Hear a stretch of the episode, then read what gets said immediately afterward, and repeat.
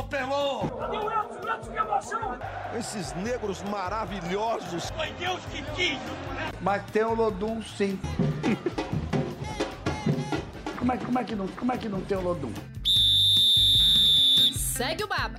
Fala pessoal, segue o Baba 79 no ar. Eu sou Juan Melo e hoje estou aqui com Pedro Tomé e Gustavo Castellucci para falar da derrota do Bahia para o Atlético Mineiro na última quinta-feira, derrota que complicou muito o tricolor na zona de rebaixamento do Campeonato Brasileiro. Agora vai ter que vencer os próximos jogos, torcer para muita gente. Um jogo que estava nas mãos do Bahia quando fez 2 a 0 aos 27 minutos do segundo tempo, acabou sofrendo a virada cinco minutos depois, um jogo com ingredientes de crueldade para o torcedor tricolor. Guga, Pedro, tudo bom com vocês? A matemática diz que a probabilidade de rebaixamento do Bahia está em torno de 77% nesse momento. Mas o Data Gustavo, o Data Pedro, o que, é que eles dizem? Rapaz, bom, é, é, até difícil dizer nesse momento, né? os números beiram 70%. Bahia tinha um jogo chave contra o Atlético Goianiense, jogo empatado, tinha a chance de fazer o placar, não fez. Tinha um jogo na mão contra o Atlético Mineiro, tinha a chance de segurar, não fez que, que a gente pode esperar contra o Fluminense? Que Bahia vai entrar em campo? Um Bahia que é, conseguiu segurar o Atlético no primeiro tempo, que abriu uma vantagem enorme no segundo, faltando menos de meia hora não conseguiu segurar? O torcedor quer saber qual o, o que conseguiu se impor ou que não conseguiu segurar o Atlético. Fala, vamos falar, Guga. Eu tenho uma questão muito é importante. Eu vou ficar com a sonora de Guto pós-jogo, quando ele fala que a questão emocional pesou muito, foi o principal fator no final do jogo, para o resultado contra o Atlético. Eu acho que o resultado contra o Atlético Mineiro tem mais um, um problema emocional para o Bahia do que de fato de resultado. Porque os confrontos de juventude, Cuiabá, Atlético Paranaense, tem um confronto, confronto direto, inclusive, são resultados que, de um momento, não deixam o Bahia tão fora da briga, faltando dois jogos. Apesar do Bahia ter dois jogos difíceis, mas eu acho que o fator emocional, a forma como o Bahia perdeu do Atlético, é mais preocupante do que, de fato, o resultado em si. Óbvio que perder do Atlético faltando dois jogos, quando você olha a tabela, você fala, olha para o jogo do Atlético, você não conta com aqueles três pontos. Né? Você não faz uma projeção. Você precisou entrar ganhando contra o Atlético, e isso é um problema. Mas o fato de ter perdido para o Atlético, como perdeu, é mais preocupante do que qualquer outra coisa. E aí o fator emocional não não dá para a gente fazer porcentagem. Eu vou ficar com a porcentagem do, do, do Tristão Garcia e do, da Universidade Federal de Minas, que são iguais, parecidas, 77%. Mas me preocupa muito como é que o Bahia pode reagir emocionalmente nesses dois próximos jogos. Fortaleza é, tem três jogos também, dá para fazer três jogos, mas três jogos contra times que estão lutando contra o rebaixamento. Se ele vai bem contra o Juventude, vai bem contra o Cuiabá, talvez ele entre no jogo contra o, contra o Bahia, mais tranquilo. Agora, esse jogo contra o Fluminense tem um peso muito grande. E aí tem o mesmo peso que me preocupa no jogo contra o Atlético, você entrar tendo que ganhar. E aí isso faz com que emocionalmente você já, já entre com um peso diferente. Bahia começou bem contra o Atlético, mas saiu muito rápido da concentração para a euforia. Era um time concentrado, como o Gustavo falou, prendeu o Atlético, anulou o Atlético, que não tinha esse senso de urgência para jogar, para fazer resultado, estava jogando na dele. O empate estava bom? O empate estava bom. O Bahia soube administrar isso, mas saiu muito rápido da concentração para euforia. Se, eu, se, se ficou eufórico, perdeu o jogo logo depois disso aí. Me preocupa isso, como é que o Bahia vai reagir emocionalmente para o jogo contra o Fluminense. É como você disse, né? Muita gente não esperava que o Bahia sequer fosse pontuar nesse jogo, mas quando abriu 2 a 0 torna-se meio que obrigatório, no mínimo, fazer um ponto, coisa que o Bahia não conseguiu. A gente está gravando o podcast na manhã desta sexta, né? tem dois jogos cruciais nessa própria sexta-feira para o Bahia, né? Que é o Cuiabá e o Atlético Paranaense. O Atlético Paranaense está dois pontos à frente do Bahia na zona de rebaixamento. É o primeiro clube fora do Z4. E tem o próprio jogo do Atlético Goianiense contra a Chapecoense, a Lanterna Chapecoense. Uma situação que o Bahia ainda... O Atlético Paranaense Cuiabá também. É, o Atlético Paranaense Cuiabá e Atlético Goianiense e Chapecoense. São esses dois jogos dessa sexta-feira que interessam ao Bahia, para o Bahia ter no, noção da gravidade de como vai entrar em campo na próxima sexta, no próximo domingo contra o Fluminense. Mas eu queria começar falando com vocês em relação ao que aconteceu com o Bahia para tomar essa virada em cinco minutos. Antes do, do durante a manhã, antes do programa, eu estava conversando com, com, você, Pedro, a gente estava conversando, destrinchando esses gols do Bahia. Primeiro gol que o Bahia sofreu, um pênalti de forma inexplicável com- cometido pelo Luiz Otávio na, na- no momento, quem, quem reparou bem nas imagens, no momento o próprio Conte faz uma cara de Já era. já era, já era, faz uma cara que, meu Deus do céu, o que, é- foi que aconteceu? E esse pênalti, a gente chegou à conclusão que desestabilizou o Bahia em Acabou. toda a partida. Até aquele momento, o Bahia segurava o Atlético, é claro que o Atlético, com sua força, criou oportunidades, o Danilo Fernandes foi, foi exigido, mas até aquele momento não era, estava organizado dentro de campo. Se vocês olharem os dois outros gols, é uma de uma desorganização absurda. O segundo gol, a bola atravessa do lado direito para o lado esquerdo do Bahia, as duas linhas separadas por uma distância absurda, Três hectares. três hectares, três hectares, exatamente, porque não, não só domina essas linhas, como tem toda a liberdade do mundo para chutar e fazer um, um, um E, bonito e na transmissão da TV Bahia, eu alertei isso no primeiro tempo algumas vezes. né? Até no segundo também. Quem não recebia a bola tinha dois metros de espaçamento para Nino, para Rossi. Do outro lado, acho que o Nath pegou uma bola também, dois metros de distanciamento. Ninguém fecha, ninguém dá o bote, ninguém fecha o cerco. Quando sai para fechar é tarde demais, o Atlético já se mexeu, cada um já criou seu espaço livre ali, está livre para receber a bola. Terceiro gol, contra-ataque do terceiro gol, mostra bem isso. Né? Eles não têm o menor esforço. Eles se posicionam, a bola vai nos, de pé em pé, certo? O, o Sacha faz, dá, dá de. de, de né? Fatiando. Fatiando, a bola sai rolando no gramado assim, ó, tacada de sinuca, no pé de Keno. Teve muito espaço, muita tranquilidade e muita facilidade para jogar. Ninguém recompôs, né, Pedro? A reposição do segundo gol, do terceiro, terceiro gol que a gente vê, é surreal. Daniel, lateral lateral esquerdo, Daniel de lateral esquerdo. É, eu acho que faltou muita concentração ao Bahia, principalmente para segurar. É, é, é difícil você estar na zona de rebaixamento, tá jogando contra o líder que não perde de ninguém há 500 anos e está no histórico de viradas. É, preocupa o jogador. Você fica com medo, o jogador fica com medo. Aí você deixa o esse adversário dificílimo. O, o, Bahia, o Bahia ressuscitou o Atlético muito cedo. O, Guto falou, reclamou de alguém. Ah, vocês ficam sempre procurando um fator para poder determinar. Mas foi determinante. Temos que procurar. É. Ele, como ele procura, deve estar procurando hoje, o, o departamento de análise tática do Bahia está procurando hoje. A, a gente também tem o direito, o torcedor também tem o direito de procurar É isso. e E, debater. e, de fato, você não tem como excluir a história do jogo tirando aquele pênalti. Porque ele é muito determinante. Com, o Bahia fez o gol aos 20, com 26, você está 2 a 1 eu, E eu fico defendendo sempre: 2 a 0 não é placar perigoso. Placar perigoso é para quem está tomando 2 a 0 Mas o Bahia ontem atentou contra essa minha teoria. Que com seis minutos ele tomou gol e entrou em desespero total e completo. O 2 a 1 o Bahia ainda estava ganhando o jogo. E outra coisa, é, estando 2 a 0 no placar, aí de Mourinho a Arthurzinho, não, não tem mistério. Não é uma situação de meio de campeonato, que o Bahia está buscando uma vaga na pré-Libertadores. Não, você está brigando contra o rebaixamento. Você está conseguindo um placar absurdo, que é 2 a 0 com 20 minutos do segundo tempo, contra o líder do campeonato, que está com a mão no título, 99,7% de chance.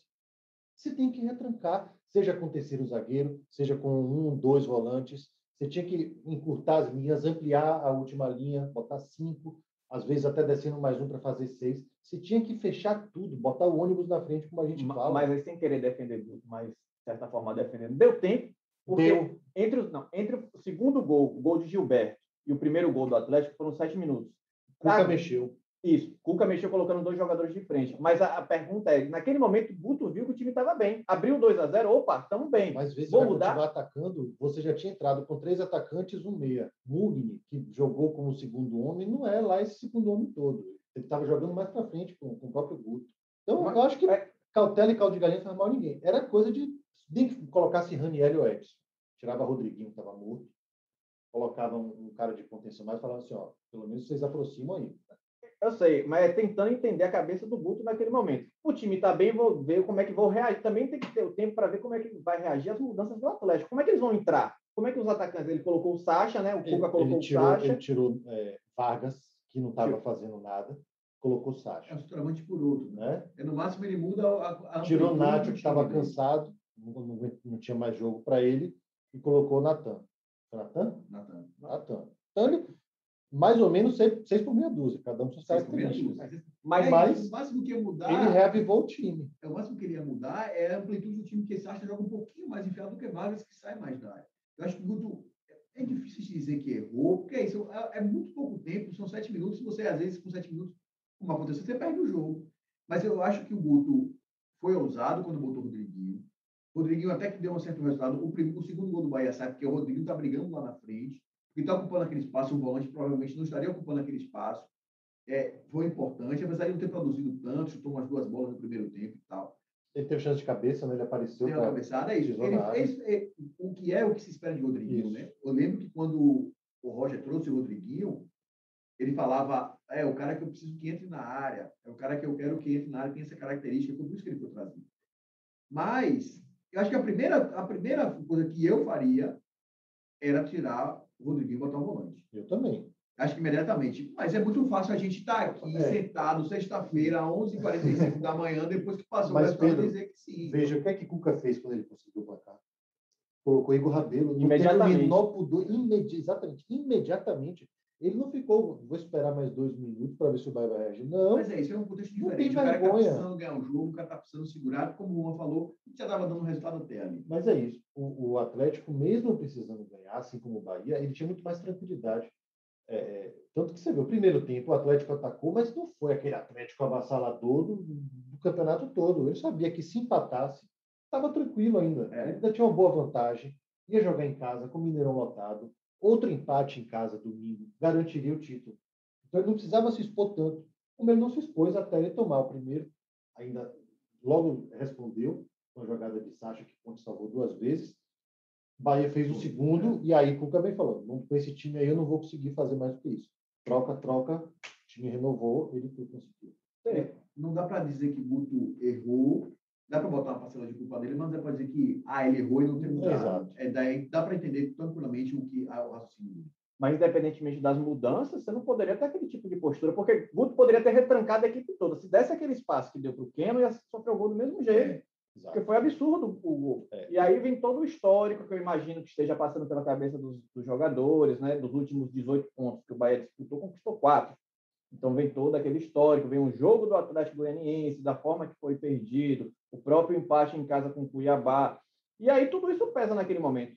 Eu acho que naquele momento ali, talvez Guto mudando, a probabilidade de tomar algum gol pode, poderia mudar, mas a, como a postura de modo geral mudou completamente, talvez não fosse suficiente. E, e talvez essa mudança também mexesse não só com a, a, o fator emocional dos jogadores que iam entender que falaram assim, ó, a gente na adrenalina do jogo, nem sempre o cara consegue fazer a leitura correta. Passaria esse entendimento, ó, tô tirando o meio, estou colocando o volante. A nossa função agora é essa, segurar o placar e tentar os ataques quando o Atlético se, é, fizer uma exposição maior. O próprio Atlético ia receber essa mensagem. Chega assim, pô, os caras vão retrancar, eles vão fechar mais, a gente vai ter que se desdobrar para conseguir furar a defesa deles. E a gente não teve muita dificuldade em identificar os erros no segundo e no terceiro gol as linhas espaçadas, o posicionamento equivocado, dando espaço é, nas duas vezes para quem não receber. Nino Paraíba é um problema crônico de marcação de todo o campeonato. Primeiro com bola aérea, é, agora evidenciando o, a marcação espaçada. Então, são coisas que os treinadores não conseguiram resolver. A gente fala do Guto que é quem ele está no momento, mas a gente não pode culpabilizar ele 100%, porque ele está pegando um rabo de foguete, né? Ele está pegando um histórico aí de, é, falta de, de, de, confiança, de mudança de postura, de troca de modelo de jogo, de, de ambiente de vestiário com dado da Bove. Não é fácil. Tá? Para recuperar nesse, nesses últimos jogos vai ser difícil, porque se você. Bahia, na verdade, tem que pelo menos vencer um jogo e empatar o outro. Eu acho que não vai ser nem suficiente 44 pontos, porque, segundo o Departamento de Matemática da Universidade Federal de Minas Gerais, com 43 pontos, o Bahia tem 40 pontos nesse momento, o risco de rebaixamento é de 88%. Então não vai ser suficiente vencer o Fluminense. Com 44 pontos, o risco é de 59%, ainda é alto. Vencendo o Fluminense, digamos que empatando com Fortaleza fora de casa, ainda é alto. Então, o risco, uma, uma pontuação tranquila para o Bahia seria vencer os dois jogos, 46%, que ele tem um risco de rebaixamento de 3,7% é, o difícil vai ser vencer esses dois jogos. Sobretudo fora de casa contra o Fortaleza, que ainda tem todo esse histórico entre as duas equipes. É, é, e considerando também que o Bahia só venceu dois jogos seguidos uma vez no campeonato, entre a nona e décima rodada. Então, tem todo esse histórico. Eu vou pra, passar para vocês as sequências dos rivais diretos do Bahia para a gente ter noção da, do problema que a equipe tem para essa reta final de, de Série A. Porque o Bahia tem 40 pontos, né, vai enfrentar o Fluminense e o Fortaleza. O Atlético Paranaense pega o Cuiabá nesta sexta, em casa, tem o Palmeiras em casa e fecha contra o esporte. Eu acho que o Atlético Paranaense vai conseguir escapar, não vejo grandes, maiores dificuldades. O Cuiabá tem o Atlético Paranaense, o Fortaleza em casa e o Santos fora. É uma sequência um pouco complicada também, por causa da Fortaleza brigando por vaga direta na Libertadores, o Santos brigando por pré-Libertadores ainda, talvez, na última rodada. E tem o Juventude, que, na minha opinião, segue como principal concorrente do Bahia. 43 pontos, pega o Fortaleza fora de casa, o São Paulo fora de casa e o Corinthians em casa. Para mim, essa sequência do, do, do Juventude é muito complicada. O Corinthians não perde praticamente de ninguém dentro de casa. É, é, é, mas fora de casa o Corinthians não vai tão bem. Talvez seja a salvação do Juventude esse jogo em casa na última rodada. E o Grêmio, que agora, como venceu o último jogo contra o São Paulo, ganhou sobrevida, pega o Corinthians fora e o Atlético Mineiro em casa, uma sequência terrível também. E o Atlético Goianiense enfrenta a Chapecoense nesta sexta, depois o Internacional fora e o Flamengo em casa. Como é que vocês enxergam essa sequência final? Eu acho que a rodada de hoje, os jogos de hoje, da sexta-feira, vão ser determinantes. E, por exemplo, se o Fortaleza consegue um empate, o, o, o Juventude consegue um empate com o Fortaleza, vai a 44 pontos. Juventude, 44 pontos. Cuiabá e Atlético Paranaense, outro empate. Atlético Paranaense vai para 43, bota três pontos do Bahia e mais uma vitória. O Cuiabá tem duas vitórias a menos do que o Bahia, mas vai para 44 pontos. Se for 44 pontos, vai por quanto dia? 59% de risco. O Bahia teria que ganhar um e empatar o outro. Eu acho que o grande risco é hoje. Por enquanto, a conta está ok, vai ganhar um jogo. De repente, se tudo der certo, ele sai da rodada, sai da zona de rebaixamento com o Fluminense, ganhou do Fluminense, passaria o Atlético Paranaense ou passaria o Cuiabá se tiver um derrotado. Eu acho que se minimamente, se todo mundo pontuar hoje, o cenário do Bahia fica terrível, porque você vai precisando tirar quatro pontos em dois jogos, em, dois jogos, em seis em disputa. E ainda com o Atlético Paranaense sendo o primeiro fora, com vantagem de vitórias a mais, o Bahia não passaria o Atlético Paranaense em vitórias, no máximo empataria. É, é curioso que tem times aí que são importantes nessa reta final. O Corinthians pega dois candidatos, é. Pega a Juventude e. Corinthians pega. Só a Juventude. Grêmio, Grêmio, Grêmio e Juventude. É, eu, eu tô tirando o Grêmio, o Fortaleza também participa é, disso. O Grêmio é muito, muito remoto. É, tem dois jogos, é, dois jogos apenas. É, eu estou excluindo o Grêmio dessa, dessa. O Grêmio merece, passou o campeonato todo de rebaixamento, merece ser rebaixado. merece, foi desde a primeira rodada. É verdade. Mas o Fortaleza, que a gente tem falado muito, briga por Libertadores, briga por Libertadores, ele está numa queda livre já há algumas rodadas. É. Né? É, últimos nove jogos são três, cinco, seis derrotas, um empate, oito. Né? E o Fortaleza é o fiel da balança. O Fortaleza Uma vitória todo contra o mundo, Paranaense. Juventude, Cuiabá e Bahia. Mas né? ele, ele, você pega essa, essas últimas dez rodadas, ele tem nove jogos, vai fazer o décimo hoje, mas ele tem a décima quinta campanha, só venceu três, perdeu cinco. Então, Ele deu uma caída de rendimento brusca aí, pelo menos na metade desse segundo turno para cá. Que Fortaleza é esse? É esse que ganhou do Palmeiras recentemente ou que vem acumulando derrotas e empates sem conseguir render? É, qual Fortaleza vai decidir esses dois jogos que faltam né, para os concorrentes diretos do Bahia? É, Inclusive é, o próprio. eu espero que seja Fortaleza, o Fortaleza Fortaleza no começo do campeonato, que ganhe esses dois próximos jogos, sempre contra o Bahia livre do rebaixamento. Que ele Exatamente. ajuda o Bahia a já, já garantido na. Porque o Garantido. Fortaleza não é aquela questão de Libertadores ou não, é de Libertadores ou pré-Libertadores. Libertadores. E para um time como o Fortaleza ou como o Bragantino, é importante estar na Libertadores direto. É, né? Porque eles não têm a, o- a- a estrutura que tem o Fluminense. passar pelo pré. é, o América, por exemplo, América Mineira, a mesma coisa. O sonho é estar na Libertadores diretamente, sem precisar passar pela O pré. ideal é que o jogo do- da última rodada do dia 9 seja o jogo do mosaico. Garantir seis já fazendo mosaico. Para perder. Jogo do mosaico, comemorando vaga na. Libertadores, É. vaga direta e jogar contra o Bahia já, já tranquilo, já com a zica toda montada. O ideal é esse aí, Fortaleza montar. Mas é o que o Gustavo falou. Tem que ver como é que o Fortaleza vai chegar nesses dois jogos. É, é, a sexta-feira é, é essencial. É, hoje, hoje é essencial. é Se esses times pontuarem, aí para o Bahia fica bem complicado.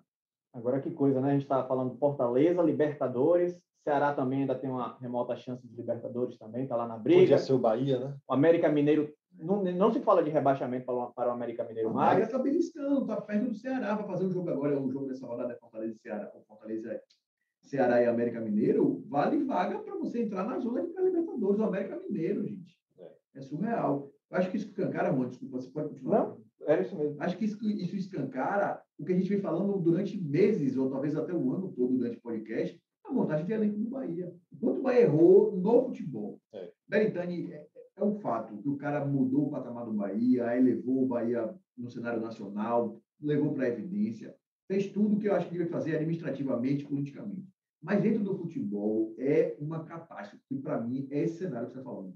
Se olhar Fortaleza, Ceará e América Mineiro, me pega muito América Mineiro, inclusive. Porque América Mineiro não tem. Porque Fortaleza e Ceará são times de capitais importantes, de capital importante. Torcida grande. né? Torcida grande, influência, tudo mais. Mas o América Mineiro, o América Mineiro é, é um time sem torcida, sem tanta expressão. E o Bahia está atrás, mas muito atrás, não é atrás, muito atrás. O América cresceu muito com a reforma do, do Independência Sim. né, para a Copa do Mundo. É, é, é inegável que está surfando essa onda do Cruzeiro mal na Série B e ele se destacando. Então, fatalmente, vai conseguir conquistar torcedores novos aos poucos, apesar da concorrência do Atlético. Mas é, é mais fácil para um pai hoje convencer o filho de ser América do que era 10 anos atrás. Sim. É, e, e o Bahia que começou a surfar essa onda também de se estabilizar como uma potência do Nordeste na Série A e tudo mais, não conseguiu se manter, não conseguiu se estabilizar justamente por conta do futebol. E sempre se falou isso, né? Quando o Bahia acertava fora de campo, o torcedor cobrava. Mas e dentro do campo? E o Campeonato Brasileiro? Brigando para não cair. Sempre com a, a, o discurso de não, esse ano a gente quer estar melhor do que estivemos ano passado. Queremos chegar no top 10 do Brasileirão, mas não chega, ao contrário, briga para não cair não ano passou após nem ano. perto disso, né? Não passou nem perto disso. Mas não foi nem décimo primeiro colocado. Foi na ano de, de, De Roger, né? de Roger. Não de Roger. Mas é muito pouco. E essa- é muito pouco. E essa classificação da Sul-Americana, ela maquia muita coisa, né? Esse ano só um time não vai fazer nada no campeonato, É. não vai cair, ou não vai para a Sul-Americana. Como o título da Copa do Nordeste, né? Você se engana, né? Você fala assim, ó, conseguimos vaga para a Sul-Americana. É a que custo? Estando em 15º? É. Para mim não conta nada, não vale nada. Na temporada passada, apesar da, da, da luta contra o rebaixamento, o Bahia conquistou a Não vale nada o discurso, a vaga na Sul-Americana vale. Sim, sim, é uma, Vale, vale muito Né? dinheiro. Então, É importante estar, mas ah, ah, estando em 15º, acho que não vale se orgulhar tanto assim. Acho que valeria se você falasse, ó, pegamos a segunda vaga da Sul-Americana. Parabéns, aí você fez uma bela campanha. independentemente também do que acontecer, que fique claro também que foi uma gestão desastrosa. Se o Bahia sobreviver, é um milagre. Se É. o Bahia sobre- sobreviver é um milagre de uma correção de rumos absurda que teve que ser feita com a saída de Dabov depois seis jogos, 28% de aproveitamento. Aí entra o Guto, consegue salvar, independentemente do, do que aconteça. Nessa parte final, eu queria discutir com vocês uma coisa que a gente em nenhum momento falou aqui do, do, do podcast, que foi o Cirino, né? Porque o Cirino chega, o Bahia contrata o Cirino, o Cirino vem da, do futebol estrangeiro, vem machucado, contrato de dois, até 2023, com lesão no joelho, foi relacionado pela primeira vez agora para enfrentar o Atlético Mineiro, evidentemente que não está em plena condição de entrar em campo, a gente está vendo o Índio Ramírez, que passou por lesão, aos poucos ganhando espaço, imagina o Ontem Cirino. jogou 10 minutos. Pois é, jogando, jogando aos poucos, e Guto falando, Índio não tem condição, Índio não tem... Imagina o Cirino. Cirino não vai ajudar o Bahia, ou é Ele muito não vai entrar em campo. em Eu 2020. duvido que ele entre em campo E se ano. entrar em campo, se ele conseguir fazer alguma diferença, é um, é um outro milagre. É um outro milagre. Pode canonizar, já dois são três, né? Canonizar. Falta, vai ficar faltando um. Salvar o Bahia do rebaixamento. Três milagres canoniza Marcelo Cirino. Aí eu imagino se o Cirino também não é a, a comprovação de uma incompetência nessa gestão desse, desse elenco, na montagem desse elenco. Olha, eu tenho minhas dúvidas se Cirino tinha condição de fato de estar no banco, de jogar. De verdade. De verdade, eu tenho muitas, muitas dúvidas. Apesar de que, por exemplo, o Michael Douglas não foi para o banco. É uma escolha você fazer isso. Eu tô, tô, tô exagerando, mas eu tenho muita, mas muita, muita, muita, muita, muita dúvida. Aconteceu alguma coisa com o Michael Douglas que ele não pôde ir para o jogo. Eu nem sei se ele está machucado ou não. Não, o Bahia não informou nenhuma lesão. Ele não ter ido para o jogo e o Marcelo Cirino ir. Para mim, o Marcelo Cirino não tem a menor condição de entrar em campo. Isso para mim é um fato. É o que vocês falaram. Índio Ramírez, que está mais tempo parado, treinando, jogando, está indo para o banco há meses. Está indo para o banco há não sei quantos jogos, nem falo meses, que passa tanto jogo, a gente acha que passou três meses, dois meses, não passou só duas semanas, né? É, eu e não está conseguindo, e é nítido, o Ramírez, tipo, o teu pessoal fica retado, ah, vai ter que botar para jogar, tem que botar para jogar. Não tem condição, o Ramírez está nitidamente fora de condição. Ele ontem fe- teve uma bola que ele não conseguiu dominar, né? Uma bola até simples, ele tentou dar um drible, a bola escapou. Tá ritmo Muita de vontade a gente tá percebe, né? de Ele quer muito estar ali, mas a perna não responde ainda. Porque não tem cabeça. como, a lesão de joelho é gravíssima. Aqui é a mesma lesão de Cirino, né? Lesão É. do Cirino também é lesão de Ligamento cruzado. Como é que você fica com o corpo todo comprometido, porque o joelho é só a- o todo do corpo, sempre jogador de futebol. Sua lesão, a lesão le- traz lesão muscular depois, é muito difícil. E, tem e- e- e você muda todo o equilíbrio do corpo, né? Você, é, sua perna, você passa oito meses Sim. tra- retrabalhando a sua perna operada. Então, no período que você passa mais imóvel, logo no começo da cirurgia, você perde massa muscular, você perde é, é, equilíbrio, né, que tem que fazer muito core, como eles chamam o exercício para você readaptar. Então, é, é muito difícil. Né? Eu lembro que Ganso, logo que voltou da ligação de, da cirurgia de ligamento cruzado dele, ele teve problema no pubis. Por quê? Porque o corpo estava desequilibrado. Então, para evitar um choque maior, uma carga maior no joelho, ele compensa no tornozelo, ele compensa na virilha, ele compensa, é, enfim, com outras musculaturas. Então, é um trabalho não só físico, muscular, mas também mental, psicológico. Né? Não é tão fácil. Para tratar isso, tem Cirilo já está com 30, mais de 30 anos. 32, eu acho. 32 anos, você ainda tem aliado a isso. Eu, eu tenho plena certeza que Cirilo ontem foi pedir trouxe o cara, vocês disseram que não ia jogar, tá Só- aqui, ó. Recuperei e vai jogar. E assim, mim, não- pra mim não tem a A, menor condição. a, a resposta seria a mesma que foi para Índio. Né? Não, estamos colocando ele para sentir o jogo, sentir o clima, participar da concentração e tudo mais. É, Pode ser, ok, beleza. Pensando no ano que vem, você não tem nem planejamento para o ano que vem. Eu acho um absurdo. Só para a gente, só para fechar essa parte, eu queria chamar a atenção também, para a gente estar passando da- de questão física. 29 para fazer justiça. 29 anos. É porque já tem tantos anos três a que mais cara, 3 a mais. É Perdão. muito, muito, muita história no futebol. É, mas cedo. é porque começou cedo, a gente já tem que estar acostumado a ver muito cedo. Tem uma outra questão física que eu queria levantar, é, aí é culpa do calendário também, mas tem alguma coisa que me, me chama a atenção. Rossi não conseguiu entrar em forma na volta, jogo atrás de jogo, jogo atrás de jogo, Rossi e é um jogador intenso, não conseguiu nitidamente também estar fora de forma, e a mesma coisa, teve um passe que ele deu no primeiro tempo, que, atrás, que cruza uma bola completamente sem noção, tá, ainda não está no ritmo ideal, Jogou 90 minutos porque não tinha Juninho porque Capixaba. não, é, porque não tinha que jogar. Raí passou jogar. seis meses sem jogar, antes Pois de é. jogar pelo Bahia. E o Gilberto, eu fui olhar por curiosidade, Gilberto tem 20 jogos, nos últimos 20 jogos, Gilberto terminou dois. Desde agosto que Gilberto, de agosto para cá, Gilberto terminou um jogo inteiro. Ele sai ali por volta de 30, 30 e pouquinhos, ele não consegue jogar mais do que isso, não entrega mais do que 75 minutos. É, é, é preocupante. E isso, obviamente, está fazendo com que o desempenho dele caia. Estava cinco jogos sem fazer gol. Enfim, é algo que vai também precisar prestar atenção, até porque o reserva dele é Roda Liga, também não está na plenitude da forma física, não consegue Já é jogar mais os- experiente, né? já é mais experiente, mais rodado. É algo que vai precisar prestar atenção. É, eu não sei se é exatamente do Bahia isso. A gente tem uma, uma rotina de jogos absurda. Não dá para colocar na, na conta do Bahia só. Mas é algo que não tem me chamado atenção. A questão física dos jogadores não está bem. Todos os jogadores, de modo geral. Eu me lembro que com o Dado, o Dado já falou sobre a situação de Gilberto, que a ideia era poupar Gilberto entre um jogo e outro, para ele poder recarregar as baterias, porque ele não tinha condição de ter uma sequência e jogar essa sequência. Com o Dado, ele chegou a ser poupado em alguns jogos, mas como é que vai poupar Gilberto nessa altura do campeonato? Que às vezes gostava até de ficar no banco, Isso. assistir algum tal. Entrar no segundo tempo para resolver. Ele já resolveu o jogo contra a Chapecoense Sim. assim e tal. Mas como é que você vai tirar Gilberto nesse momento da temporada? É difícil. Não tem como. Só para completar essa parte, complementar essa parte do Cirino, né? Se a diretoria falar, e deve falar, né, que Cirino é um projeto a longo prazo, né? Porque o Cirino foi contratado para 2022, né, para por conta da lesão. Como é que você vai contratar Cirino para 2022 com problemas tão claros em 2021? Porque Cirino vem para jogar na ponta. Ba- Bahia tem como pontas, né? O Rossi, Raí, Maicon Douglas, que não, não foi nem relacionado, e Isnaldo, seja, Que também não foi relacionado. depois que Dabov foi embora, Isnaldo perdeu espaço Ele tá, completamente. Bahia- na divulgação ele estava em transição. Está em transição. Mas ele saiu e ninguém nem notou a, a ausência dele. Você vê a diferença que ele vinha fazendo. Então tem Raí, Rosa e Juninho Capixaba jogar de ponta. É, é um sinal de que falta ponta. São problemas claros. Vamos ver agora como é que o Bahia vai reagir para essas duas finais, para esses dois últimos jogos da, da Série A, contar com esses tropeços. Vamos encerrando aqui o Segue Baba, essa edição de número 79. Esperamos que seja a última edição tensa em relação ao Bahia, mas é muito difícil que o Bahia resolva essa situação até o próximo Segue o Baba, que já deve falar do desfecho do Campeonato Brasileiro, né?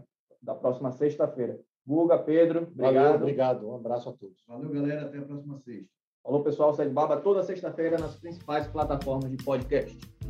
Alô, pés negros maravilhosos. Foi Deus que quis. Mas tem o Lodum, sim. como, é, como, é que não, como é que não tem o Lodum? Segue o Baba.